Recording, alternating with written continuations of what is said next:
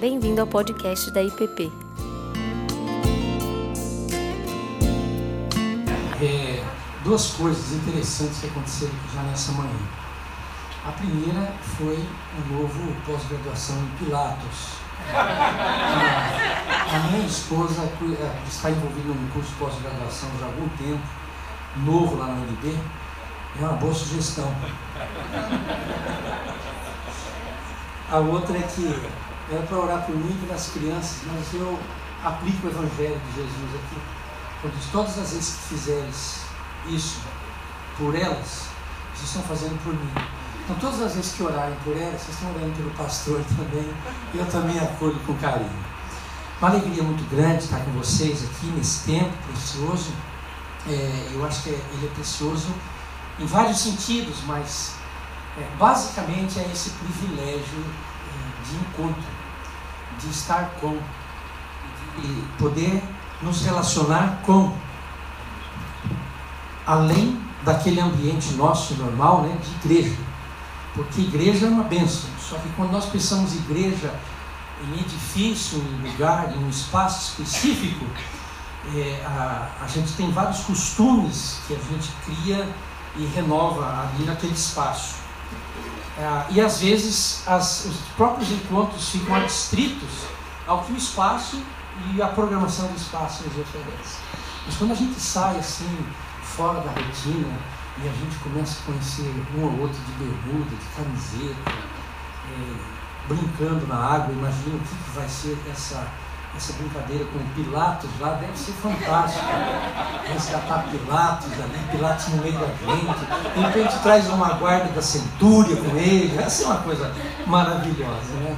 Então esses encontros são especiais é, nesse sentido. A gente sair e a gente se ver junto, em convivência, num ambiente fora daquele onde já há bastante cultura, bastante ah, chão, cancha e a gente às vezes acaba, como dizia lá o famoso Goffman, a fazer certas é, teatralizações que na verdade não, não são totalmente o que nós somos e o que nós podemos ser uns com os outros. Então a informalidade é uma bênção, né?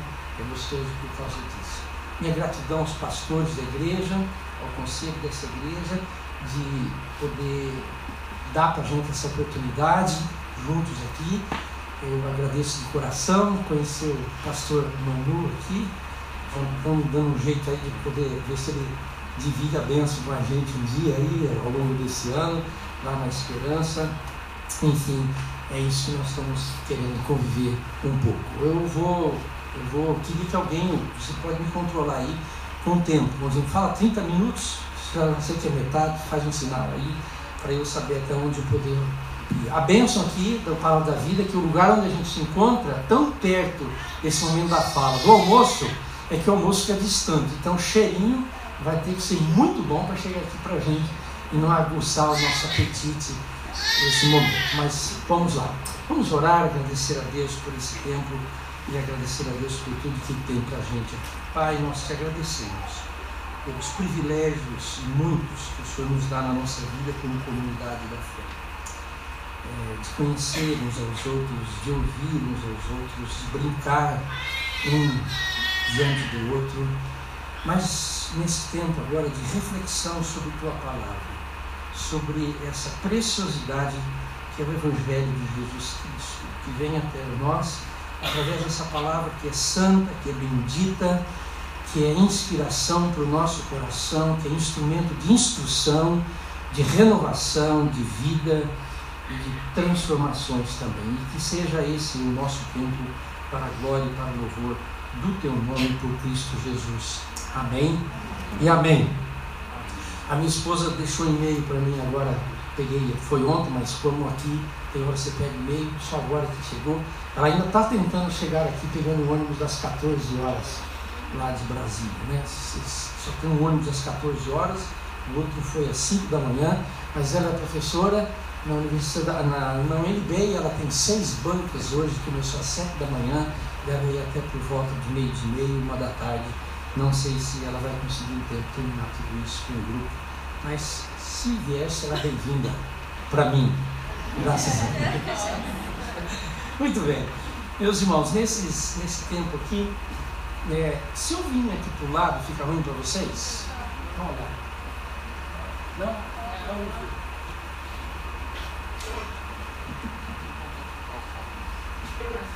Não pode deixar, não pode ser, não, eu não vou pegar não seguro, não. Segura não, tá aqui. Eu preciso desse trenzinho aqui do tiozinho, do conta de ficar com as coisas na mão aqui. Tudo bem. É, família como esse espaço de vivência cristã e de formação cristã. A vivência no sentido de que todas as nossas relações, elas se dão no cotidiano da nossa vida e se define por interações. Interações de diálogo, de conversa, de olhar, de gestos, que às vezes dizem tantas coisas, né? Aliás, gesto eu aprendi muito com essa, esse seriado aí que a turma fica falando que inspirou o negócio da baleia azul, mas aquele personagem principal ali, que era o maior amigo da pessoa, maior amigo da pessoa que veio dar fim na sua vida, eu achei uma coisa interessante, né? Porque durante toda a história daquele quadro, daquele seriado, ele se passa assim, a, a único diálogo que ele faz quando as situações estão tensas e riscos, é, envolvendo a sua amiga principalmente. Eu não sei se quem já assistiu, quem viu, se já percebeu. O diálogo dele é. Ele não faz uma intervenção, né? Nos processos daquilo que vai acontecendo. E gestos dizem muita coisa, nesse caso dizia ausência, não comprometimento, não intervenção. Outros gestos podem ser de desdém. Então, é, dentro disso, eu pensei qual seria o nosso eixo estruturante para a gente fazer esse, essa conversa, esse tempo aqui com vocês, né? E pensando, eu, eu coloquei, coloco assim que o nosso eixo estruturante dessa fala, desse diálogo, vai ser traçado a partir exatamente disso, da concepção de que há uma família, essa família cristã, e ver essa família como uma rica experiência de vivência. Quando a gente fala vivência, toda essa realidade do que significa essa vivência em família. Tudo isso, ausências, mesmo estando juntos, e aquela presença com presença, onde existe de fato o contato, existe uma comunicação de estímulos e de respostas, onde as coisas não ficam vagas nem é, é, é, sem esclarecimento nessas relações. Então, essa vivência, um espaço de vivência, mas também um espaço de formação cristã. E quando eu penso em formação cristã aqui, o que eu estou querendo dizer com isso é, são, duas, são duas maneiras da gente absorver essa ideia de formação cristã no contexto da família. A primeira é a própria vivência, porque a vivência mostra por detrás quais são os valores que dirigem ah, e guiam os nossos afetos, a nossa comunicação, as nossas reações, as nossas deliberações de família, sejam elas vezes espontâneas ou sejam às vezes elas apenas um estímulo ou uma resposta a um estímulo que nos acuaram. Então, essa formação. A outra formação é aquela em, realmente em que a gente deliberadamente e conscientemente, da nossa responsabilidade de pais, a gente diz: eu vou fazer isso dessa forma para que eu possa conseguir ter um tempo especial aonde aquilo que é importante sobre a fé, aquilo que é essencial, que é esse Deus vivo, criador, presente na família, possa ser absorvido, compreendido pelos nossos filhos, por nós juntos e nós possamos construir a nossa existência em torno dessa realidade. Então não é, eu não estou falando de um currículo para você se dedicar, para você trazer para a classe, para transformar a sua casa numa classe de escola bíblica dominical, nem um grupo de estudo bíblico, mas essa convivência natural, aonde você para um tempo de lei, agora é hora da gente pegar tudo que a gente está convivendo e trazer uma perspectiva sistemática aqui para a gente dialogar junto sobre a palavra. Então a nossa conversa, a partir desse eixo estruturante, ela vai ser traçada a partir de um delineamento de duas trajetórias importantes no contexto da vida familiar. Uma percorrida por nós, pais, como caminhantes de um caminho de formação. Nós estamos nos formando, estamos, eu gosto muito, Cristo ainda está sendo formado em nós constantemente, ele precisa estar crescendo em nós, os pais, mas uma trajetória de caminhantes que se chamam também os nossos filhos, e que muito, durante um período muito grande da nossa vida, é, ele, ele quase que depende muito mais de nós para aprender acerca de Deus e do Evangelho do que da própria igreja e depois eles sozinhos por si mesmos. É, infelizmente, o que a gente tem vivido na prática é que essa dimensão prática, sistemática, intencional de formação cristã no ambiente do lar, é, a gente tem transferido isso muito para a igreja, né? para programas especiais. É, a gente quer resgatar um pouco essa dimensão de você se ver mestre espiritual, formador espiritual.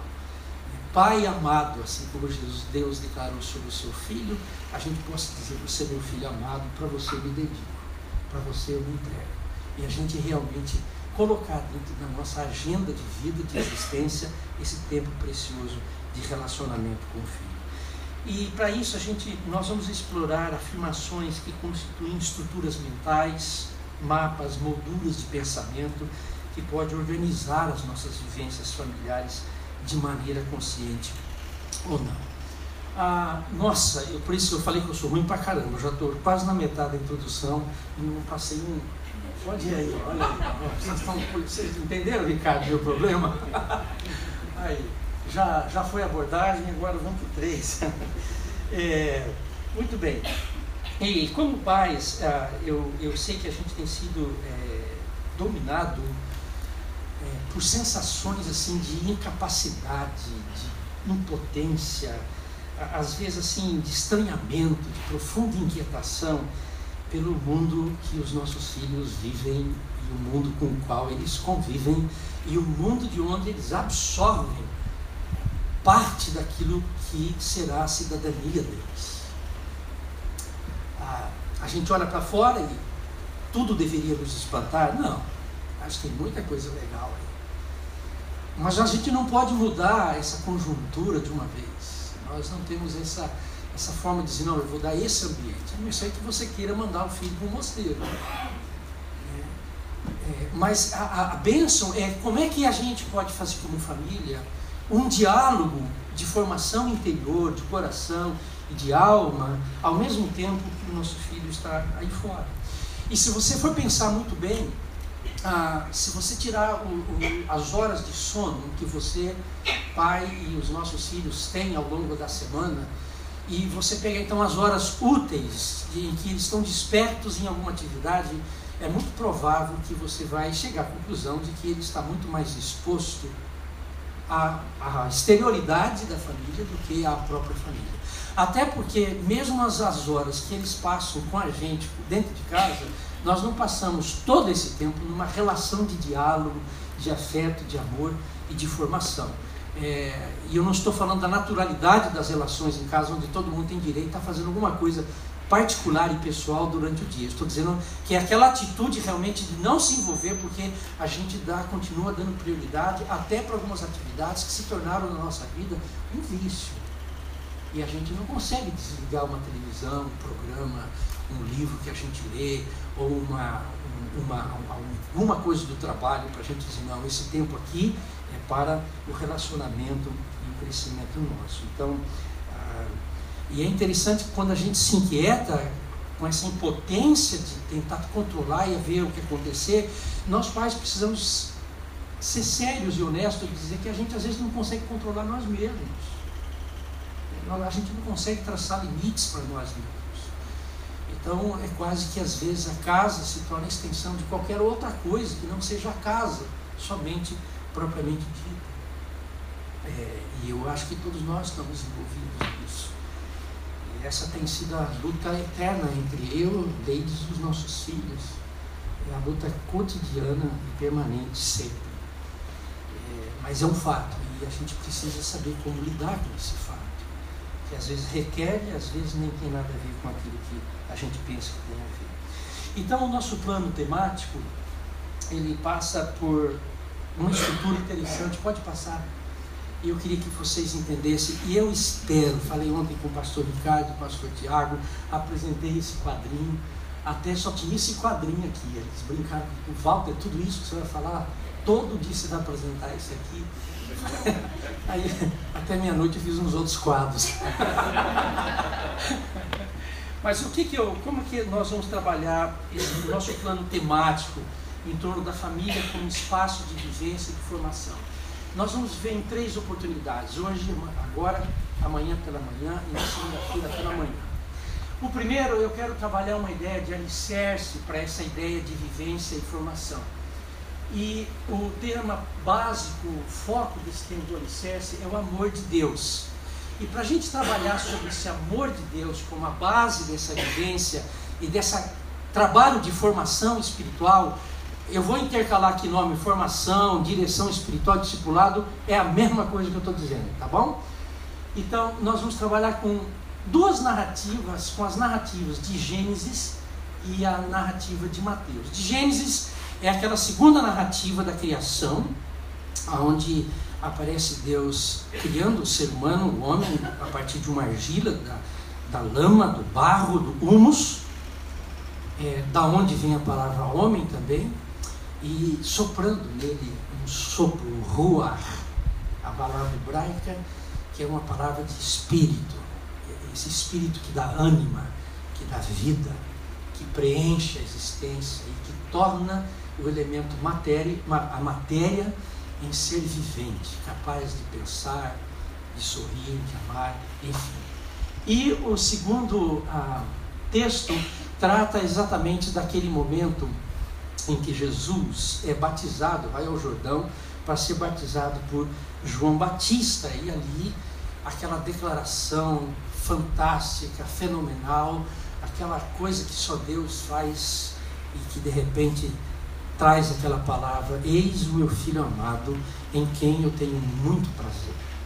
Então, essa vai ser o nosso alicerce para dizer que família é um espaço, sobretudo, de experiência, de contato, de absorção, de incorporação, de adesão ao amor de Deus. No segundo quadro, nós vamos trabalhar um contraponto a isso que acontece em Gênesis.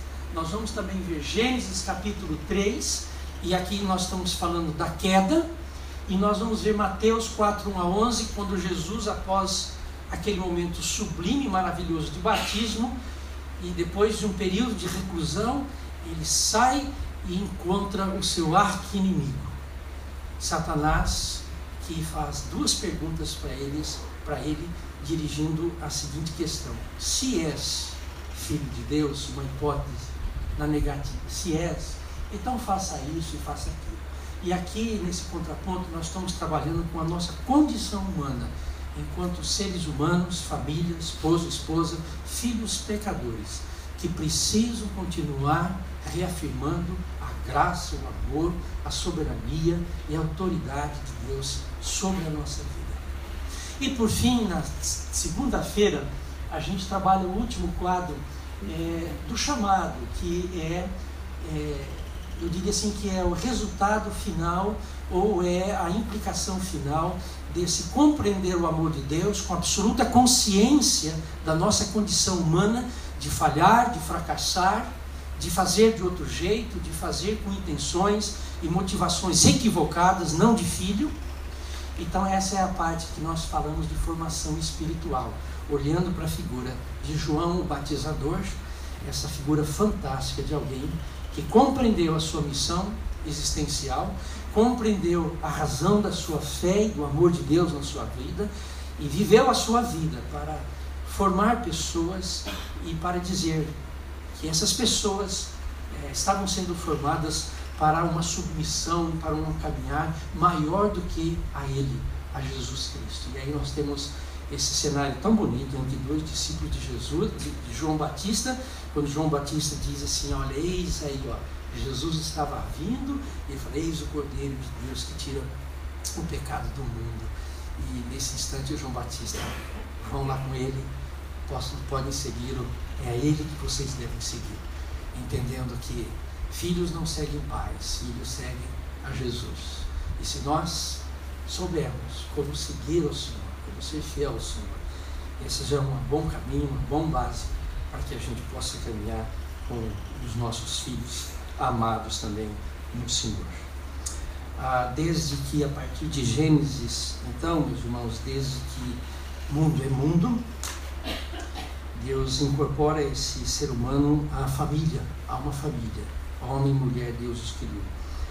E essa forma de organizar na criação, encerrando a minha introdução aqui, essa fala prima por primeiro, estabelecer um núcleo do prazer relacional, do prazer familiar, do bem-estar da família, para que ela se torne esse espaço de vivência e formação do Evangelho.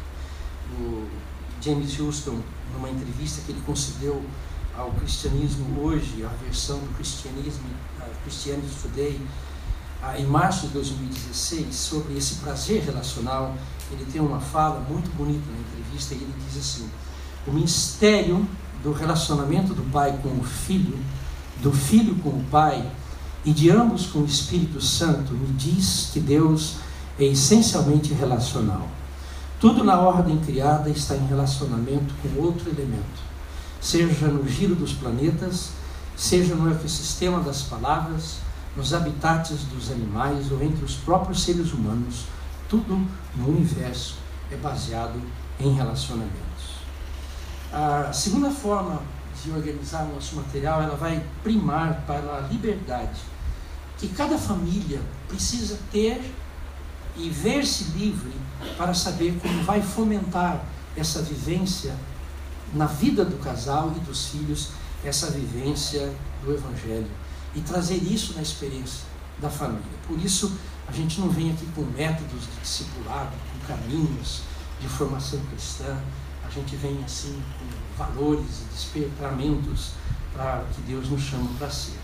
E finalmente, a gente organiza isso é, permitindo que a casa experimente a alegria e o prazer de ser esse espaço de vivência, esse espaço de formação, esse espaço de acolhimento do Evangelho e de um relacionamento que se torna profundamente fecundo na vida dos nossos filhos, em que o resultado desse, dessa relação e desse compromisso de formar, de viver essa vida em Deus, na vida dos nossos filhos, ah, produzam homens e mulheres conscientes, responsáveis, comprometidos com a vida e com a existência.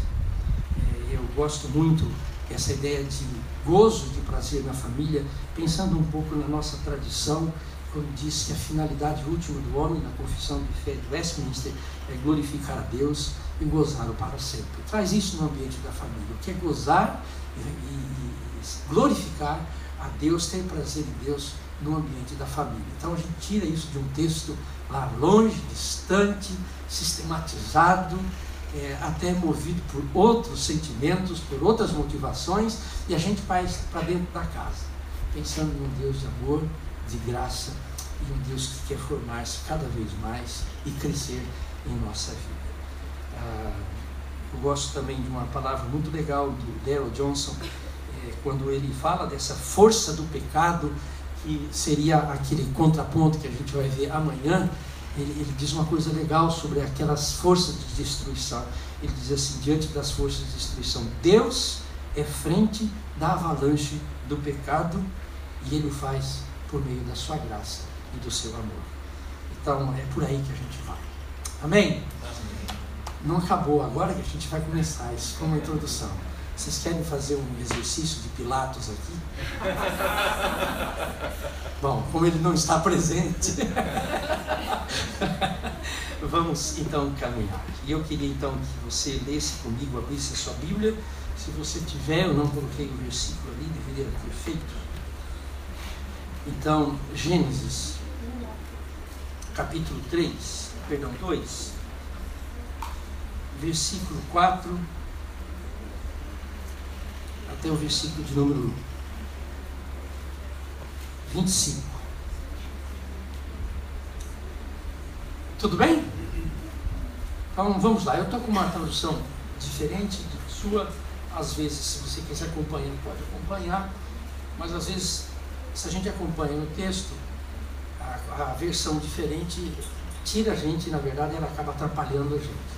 Fica aí, depois se confere, ouça apenas a leitura dessa versão aqui da Bíblia Pastoral. Então, ela diz assim: No dia em que Javé Deus fez a terra e o céu, não havia na terra nenhum arbusto do campo, nenhuma erva do campo havia brotado, pois Javé Deus não tinha feito chover sobre a terra, e não havia ser humano que cultivasse o solo e fizesse subir da terra água para irrigar a superfície do solo.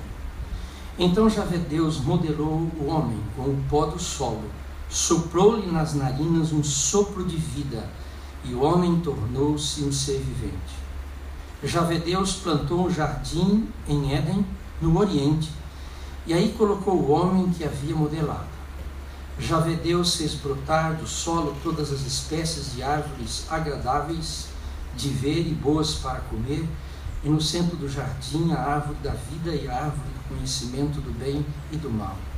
Um rio saía de Éden para irrigar o jardim e daí se dividia em quatro braços. O primeiro chama-se Fison, é aquele que circula toda a terra de Évila, onde existe ouro. O ouro dessa terra é puro, e daí também se encontram o ordélio e a pedra de ônix. O segundo rio chama-se Gion, que circunda toda a terra de Cush. O terceiro rio chama-se Tigre, que corre pelo oriente da Assíria. O quarto rio é o Eufrates. Javé Deus colocou o um nome no jardim de Éden, para que o cultivasse e o guardasse. E Javé Deus deu ao homem este mandamento: Você pode comer de todas as árvores do jardim, só não pode comer da árvore do conhecimento do bem e do mal, porque a partir do dia em que dela comer, você estará caminhando para a morte. Javé Deus disse: Não é bom que o homem fique sozinho. Vou-lhe fazer uma companhia que lhe seja recíproca. Então Javé Deus modelou do solo todas as feras do campo e todas as aves do céu e as apresentou ao homem para ver que nome lhes daria. Cada ser vivo ficou com o nome que o homem lhe deu. Foi o homem quem deu nome a todos os animais domésticos, às aves do céu e a todas as feras do campo. Mas para o homem mesmo não encontrou companhia que lhe fosse recíproca. Então Javé Deus fez cair um torpor sobre o homem e ele dormiu. Em seguida tirou um dos lados do homem, fechando o lugar com carne. Depois do lado que havia tirado do homem, Javé Deus formou uma mulher e a levou para o homem.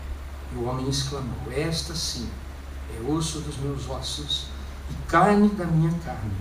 Por isso será chamada mulher, porque foi tirada do homem. Por isso o homem deve deixar mãe e pai para unir-se à sua mulher e se tornarem uma só carne. O homem e a sua mulher estavam nus e não se envergonhavam. Linda essa narrativa.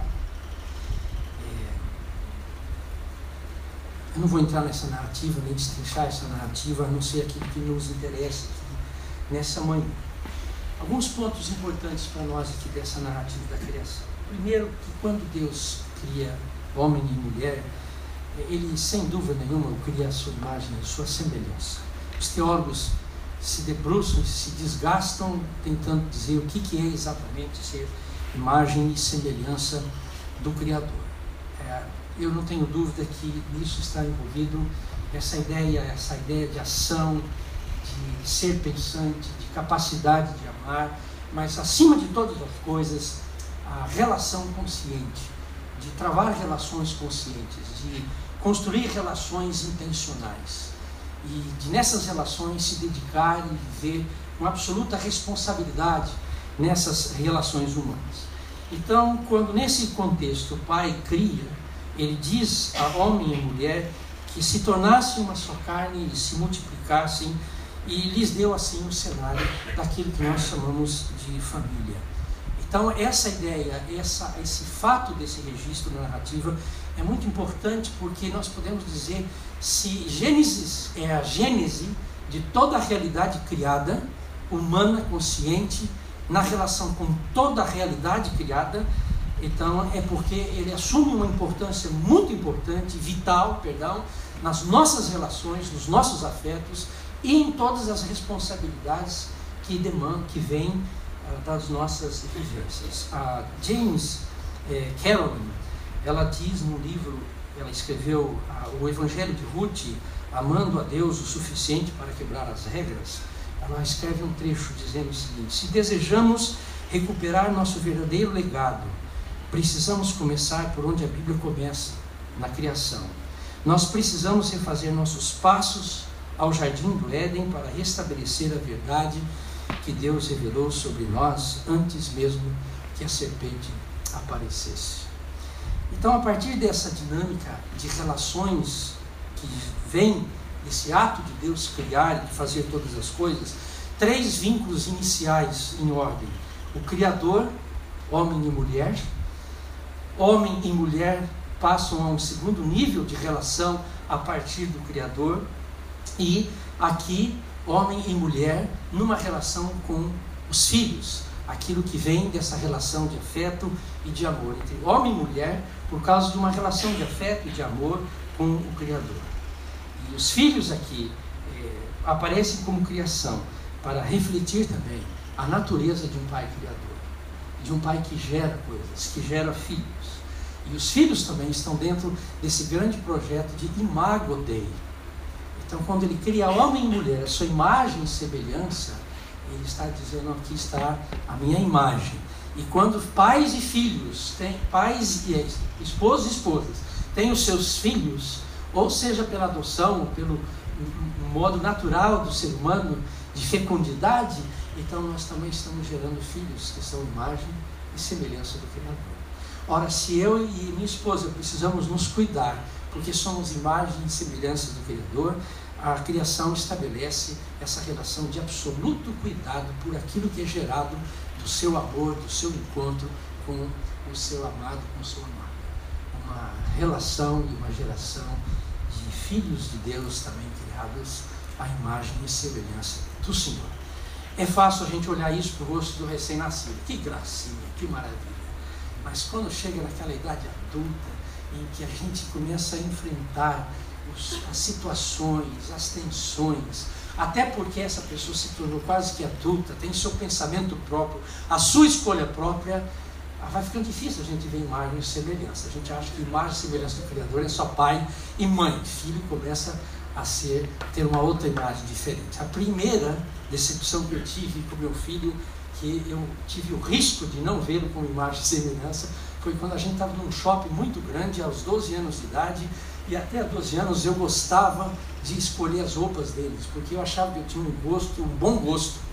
Eu achava que era um cara que muito dentro do momento, da curva da E aí um dia eu estou muito animado e eu começo só a pegar coisas aqui. eu estou com um monte de coisa aqui para os dois filhos. Dois, então você tem que ter dois braços para os dois tamanhos, o tamanho A e o tamanho B aqui. E eu andando, falei, puxa, que legal, estou satisfeito. E quando eu procuro meus filhos, cadê? Eles estão cheios de roupa cada um, totalmente diferente daquilo que eu tinha escolhido. Engraçado, eu tomei um choque violento, foi o maior choque que eu tive com os meus filhos. Foi quando isso aconteceu. Mas ali eu vi o meu egoísmo, né? Eu vi assim que a imagem e semelhança é do Criador, não é comigo. A imagem e semelhança do filho é com o Criador, não com o filho. Porque essa imagem com o Criador dá a cada um a liberdade de gostar, de querer aquilo que afeta o seu coração. Então, queria deixar isso aqui bem claro para a gente.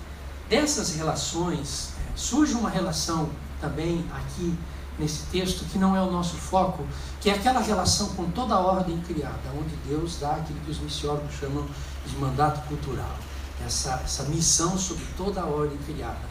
Mas vale a pena pensar que é uma, é uma, é uma missão, é um mandato também dado para a família, imagem e semelhança do Criador, pressupondo que a natureza será governada pela família, imagem e semelhança do Criador, com a alma, o coração, o sentimento e amor também do Criador. Mas isso a gente deixa uma outra oportunidade. Hoje, hoje o nosso foco recai sobre as três primeiras relações desse vínculo aí. Então pode ir, pode ir, pode ir. Mais um, mais um. Pronto. É esse aqui o nosso foco. Pode ir, passando. Eu já vou lá para o item de cima. Quando o Criador cria homem e mulher, rapidamente ele os coloca naquilo que a gente falou no ambiente de família. Tornem-se os dois uma só carne. Amem-se. Sejam afetos. Dediquem-se. Experimentem-se. Doem-se e recebam. Essa ideia plena de torne uma só carne, onde todas as dimensões emocionais, sociais, culturais, afetivas, a sexualidade está envolvido nesse grande encontro relacional.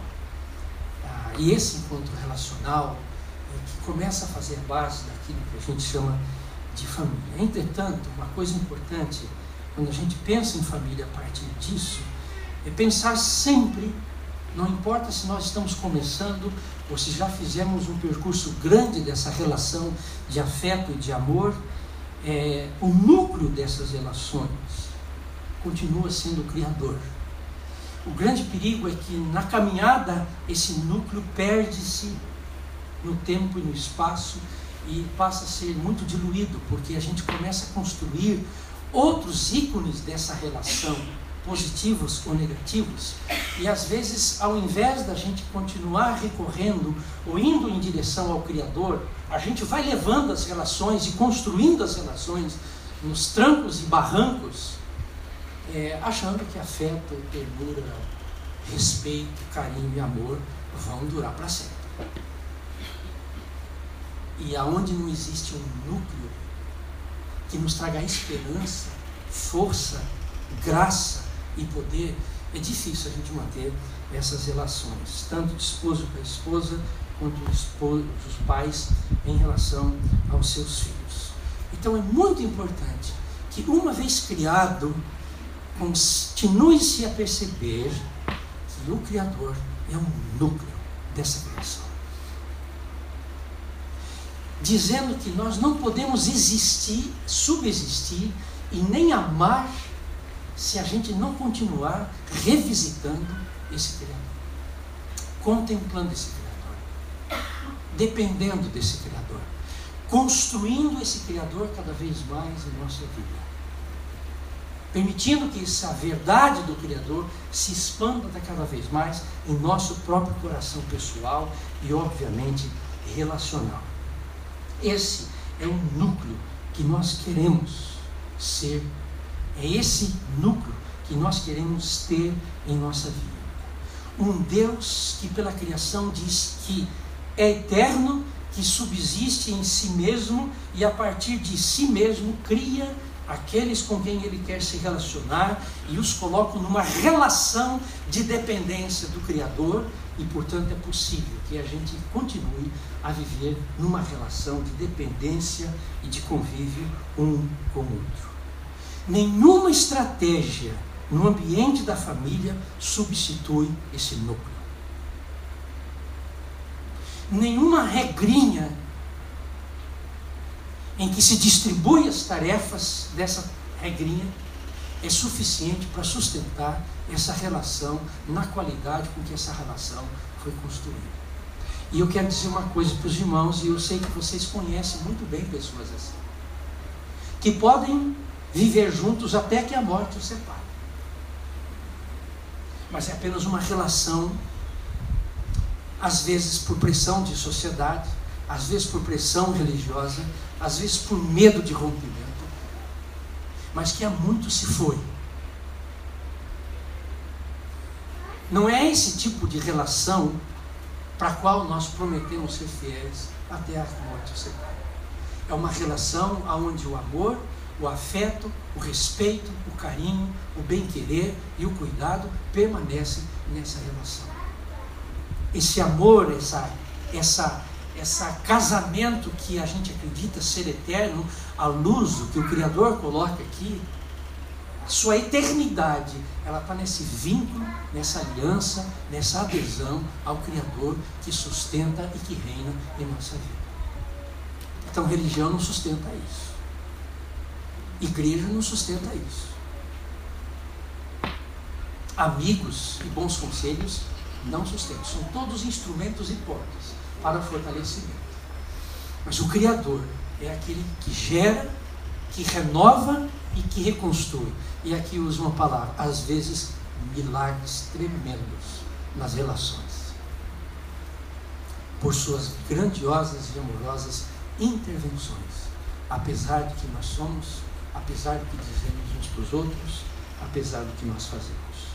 Então, esse núcleo é o que dá para mim a possibilidade de ser uma só carne para sempre. De viver a imagem e semelhança do Criador nas relações. E de transferir isso, ou de permitir que isso forme também a consciência e a vivência dos meus filhos.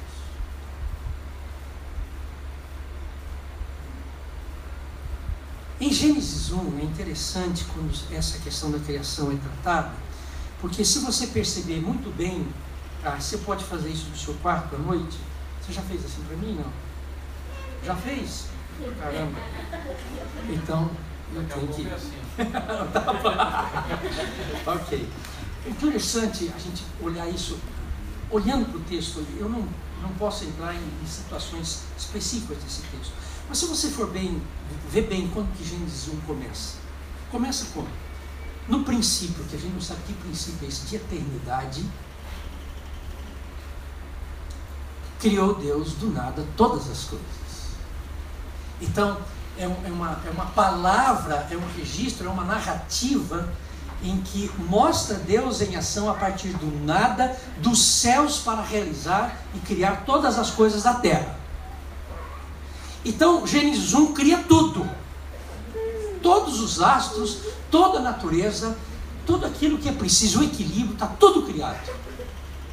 Gênesis 2 é uma outra narrativa da mesma coisa, mas com um enfoque diferente. Deus já está presente naquilo que ele criou, Deus já está em ação naquilo que ele criou, e agora toda essa essa essa criação Deus vai trazer toda essa realidade criada em perspectiva de vida cotidiana. E para isso, ele cria da terra, do humus, do barro, o homem. Tudo já está pronto para a criação do homem. Ele cria esse ser humano. E naquele momento, ao criar o ser humano, não basta apenas barro, não basta, eu gosto dessa tradução que diz ele modulou. Eu não sei se você já trabalhou com argila. Eu tive um retiro espiritual em novembro, em agosto do ano passado, e uma das últimas tarefas do encontro espiritual era que você tinha que ser um artista. Um artista. Então, pôs lápis de cor, aquarela, pincel para trabalhar com, com óleo, com giz, com não sei o que, e tinha argila e em mim caiu fazer um, alguma coisa sobre a argila que representasse Deus. Aí foi eu lá, né? fiz um homem, boneco, deitado, esticado, grudado na tábua. E eu não sei o que fiz, pé grande, mão grande, cabeça desproporcional ao corpo. É assim que você vê Deus. Aí foi interpretar o Deus que eu fiz e foi muito, muito, muito legal. Mas não adianta só aquela argila, né? O que, que Deus faz ali no registro de Gênesis? Diz que ele pega e sopra nas narinas o fôlego da vida. E ao soprar o fôlego da vida, aquilo que é barro, aquilo que é lama, aquilo que é humus, se torna um ser vivente. Veja bem que coisa interessante. Gênesis 1 e 2 dão sentido exato desse lugar de Deus na existência do homem e da mulher e da família. E quando Javé declara que sopra sobre as narinas, vem essa realidade da vida e da existência. O que temos nesse gesto de Deus em Gênesis? A declaração da existência da vida em Deus. Eu e você somos barro, humus. E somente isso, se a gente não tiver esse ruar, esse sopro da graça e do Espírito que dá vida para a gente. Nas relações, é isso que dá para mim a esperança de renovação de aliança, a esperança de acertos, a esperança de caminhadas.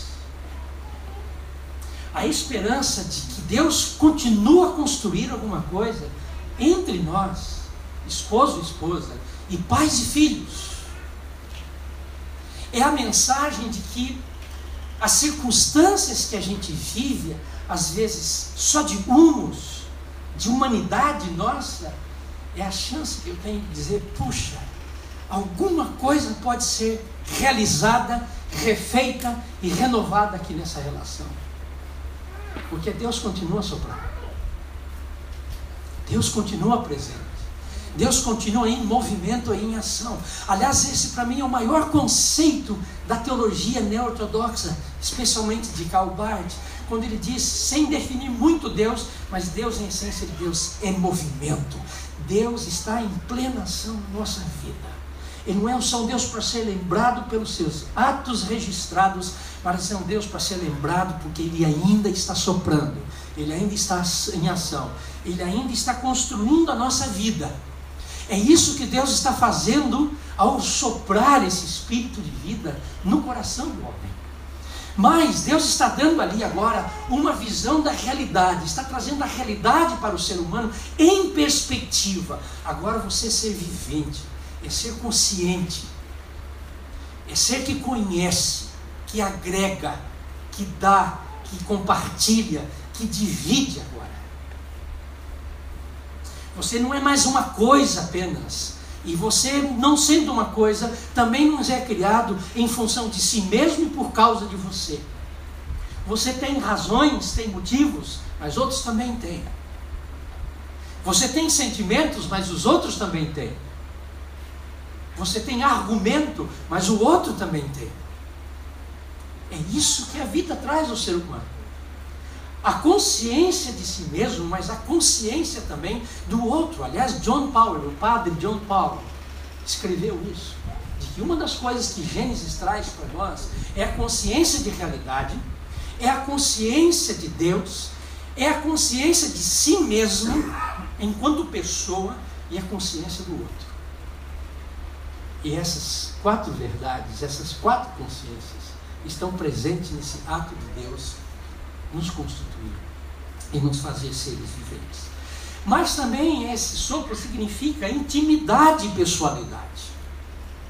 Eu sou capaz, já que alguém foi criada dos meus ossos, do meu esqueleto, é um outro milagre e tem toda uma interpretação aí, porque não foi do pé, porque não foi da mão, não foi da cabeça. Da cabeça tem um autor que diz, é complicado ainda bem que não, porque a cabeça de homem é muito complicada. Então, se ela tirasse do cérebro, então tira alguma coisa perto do coração. Mas colocá-la como pessoa idônea, lado a lado do homem. Essa é a ideia. Gênesis não tem problema em falar sobre o lugar de homem e de mulher. Gênesis coloca os dois em parceria. A palavra ali, auxiliador idônea, ou nessa tradução aqui que eu falei, é, que corresponde, está dizendo, está no patamar. E ele faz isso porque essa palavra é muito legal, porque não é bom que o homem esteja sozinho. Por que não é bom? Porque não é bom que ninguém seja só uma ilha. Não é bom que a gente viva só pela nossa consciência, pelos nossos dons, pelos nossos trabalhos. Olha a riqueza da vida em família, essa aliança conjugal. Ela está dizendo isso para homem e mulher. Não é bom que esteja só. Então, essa relação de família, é, ela, é, ela é extremamente benéfica, ela é saudável. Porque ela é pessoal, porque ela é íntima, porque ela é de afeto. Mas essa declaração ainda é amor declarado, externalizado e soprado para dentro da existência do ser humano. Deus está declarando pelo sopro da vida a sua presença na existência. Dez minutos faltam a sua presença na existência. E o que, que ele está dizendo aqui? O Criador está criando, o Criador está estabelecendo relações, o Criador está habitando, o Criador está, sobretudo, amando. Esse fôlego é, sobretudo, um fôlego de amor. E é o que o Pai passa aos, ao homem que se torna ser vivente. Olhando para figura de Jesus, lá em Mateus 3,17, nós temos: Este é meu filho amado. Um outro cenário, para a gente entender essa manifestação de Deus na nossa vida e existência, o que motiva e fomenta as nossas relações. É o batismo e uma voz do céu. Este é o meu filho amado, em quem eu tenho muito prazer. Vamos ler juntos essa frase aqui, homens, comigo. Este é o meu filho amado, em quem tenho muito prazer. As meninas comigo? Este é o meu filho amado, em quem tenho muito prazer. Olha que frase estupenda, bombástica. No momento importante da vida do filho. E essa é o, esse é o segundo fundamento da nossa vocação como pessoa e como família. Ouvir que Deus continua dizendo para mim para você que nós somos filhos amados. Vocês sabem muito bem que essa expressão filho amado, ela é bem veterotestamentária, tem muito a ver com o Antigo Testamento. De duas formas. Tanto na representação pessoal, por exemplo, José, Moisés, Ruth, Raquel, Uda, filhos de Deus. Quem Deus usou de maneira pessoal, pessoal e especial em circunstâncias diferentes da vida do povo. Mas quando você vai para Oséias capítulo 2, quem é chamado de filho de Deus é Israel. Então ela é tanto pessoal quanto ela é comunitária, é coletiva. E a mesma coisa, o mesmo fenômeno está presente quando essa voz vem do céu e faz essa declaração sobre Jesus. Este é o meu filho amado. Mas Cristo representa ali todos nós, toda a humanidade. Seus filhos e suas filhas estão presentes na declaração ao Pai, ouvindo pelo Filho que nós também somos amados de Deus. Eu e você estamos ali. E não importa o que nós estejamos vivenciando hoje na nossa vida, se nós nos sentimos meio despaternalizados, desfiliados, ou os nossos filhos estejam vivendo isso, o legal é que essa voz ainda está ativa. Ela ainda reverbera para a minha vida e para você hoje. E por isso eu também tenho esperança para mim. Eu tenho esperança para o meu relacionamento. Eu tenho esperança para a minha vida familiar. Eu tenho esperança na minha relação com os meus filhos. Essa esperança de viver conscientemente uma vivência de prazer e uma formação lúdica cristã no ambiente da vida em família, pela nossa própria postura e dedicação de vida. Então, essa declaração de Deus ao seu filho amado é uma declaração que ainda nos chama. Se lá na narrativa da criação o sopro foi a exteriorização do amor de Deus intra-humano, nessa narrativa a declaração do Pai a Cristo é a exteriorização do amor dele, a extensão do amor dele para todos nós. Nós estamos incluídos. Então, nós temos chance, nós temos esperança nós temos possibilidades. Que amor é este? Que amor é este? Eu queria quatro coisas para a gente terminar. Primeiro, é um amor infinito. Aliás, Deus, um dos seus atributos é o amor. Ele subsiste no seu amor, por causa do seu amor e em seu amor. Por isso, diz exatamente que Deus é amor. Ele não só ama, aliás, os teólogos dizem, ele só pode amar e só o faz porque na sua essência ele se define por ser Deus de amor. E isso tem um significado para mim, essa infinitude do amor, que não depende de limites que eu trace a Deus. Eu posso chegar, ter uma querela com meu xará, e na minha humanidade ainda barro e humus, eu posso dizer: não, Deus, ali não existe amor. O que eu digo para Deus sobre quem Ele ama, ama, não me interessa, porque o amor de Deus é infinito, ele não se restringe a mim. não depende dos limites que eu traço. Esse amor é livre, é soberano, é eterno, como é aquele que declara por nós. Segundo, que amor é esse? Esse é um amor inclusivo. É um amor que não depende de quem eu escolha, de quem eu selecione, de quem eu diga que é digno de amor, ou é alvo de amor, ou não para ser amado pelo meu Pai. Deus ama os seus filhos e filhas independente de quem nós sejamos. Aliás, a Bíblia é um dos versículos para mim mais misteriosos. Quando afirma que Deus nos amou quando nós ainda, ainda éramos pecadores. Eu não dei nenhum motivo para Deus me amar. E uma outra coisa importante. Por mais que eu fracasse, ou por mais que eu acerte, isso não afeta o amor de Deus por mim, em mais e nem menos. O amor de Deus é unilateral, porque não vai depender do que eu faço, dos meus acertos e dos meus erros. E por fim, o amor de Deus é vínculo, é aliança. Deus não nos ama sem fazer com a gente uma relação em termos de promessa, de juras e de comprometimento dele. É nessa aliança comigo e com você que Deus se entrega. É nessa aliança e por causa dessa aliança que Cristo foi amor em sacrifício vivo, morte, despojamento, dedicação. E Paulo vai descrever isso muito bem na carta na Epístola aos Filipenses, sendo isso, sendo aquilo, sendo aquilo outro, tudo fazendo referência à glória, beleza e à grandeza, e disse: Ele não usurpou isso. Ele se transformou, ele assumiu a forma de servo, ele morreu por nossa, por minha e por sua causa. Isso é aliança. Amor é dedicação, é comprometimento. E por isso, todos esses aspectos do amor de Deus são pedagógicos, porque eles me ensinam.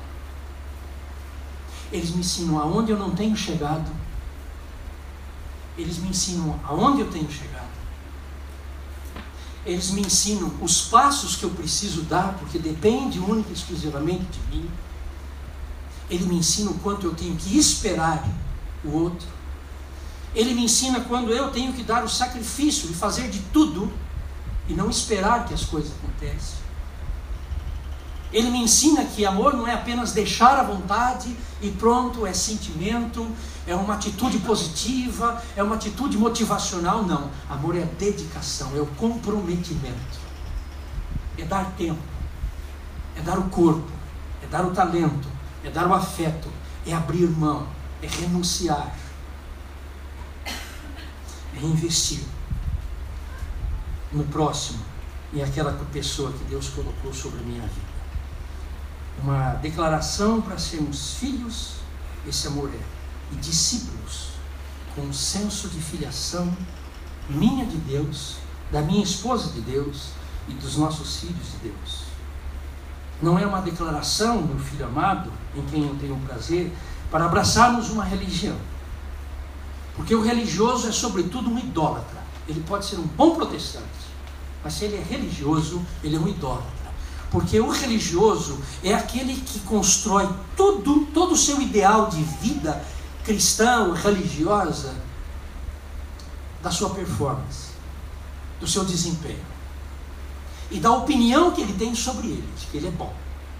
Essa foi a briga de Jesus com os judeus o tempo inteiro.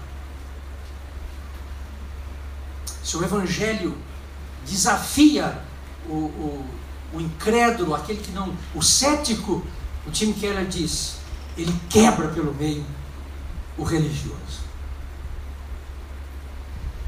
Porque Jesus não valida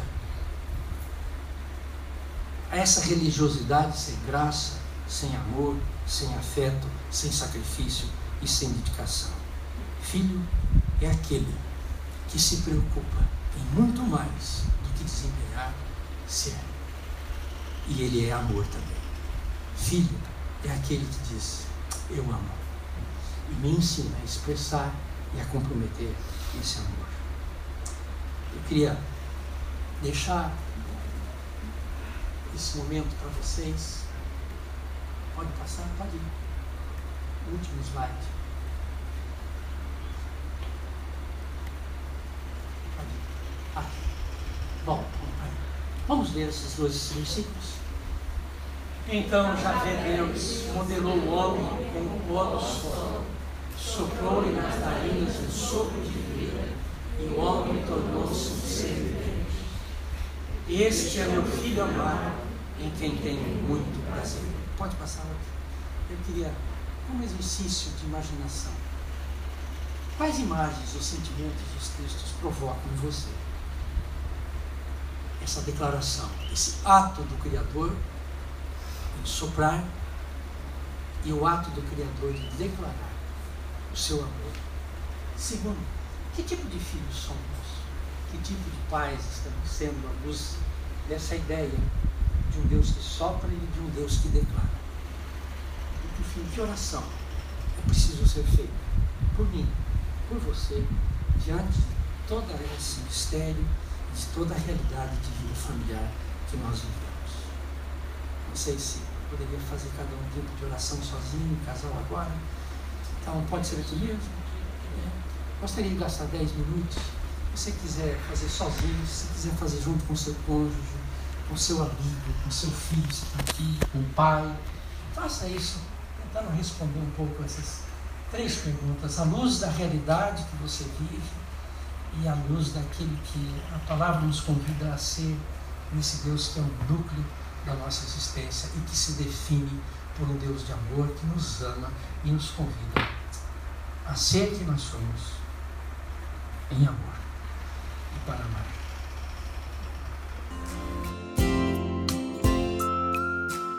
Você acabou de ouvir o podcast da IPP.